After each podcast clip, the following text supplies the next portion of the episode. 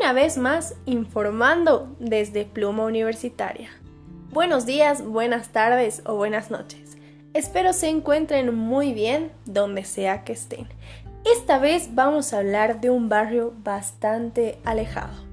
Nuevo Amanecer en Alto Bejullo de la ciudad de La Paz.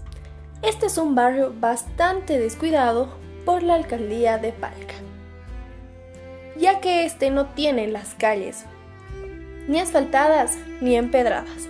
Pero la preocupación de esta vez es que no tienen la luminaria en la calle La Amistad.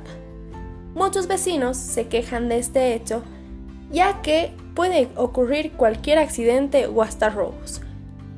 En esta zona existe mucha inseguridad y al tener una luminaria que no funcione es bastante peligroso.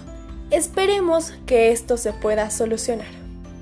Nos encontraremos en otro momento. Que tengan un buen resto de jornada.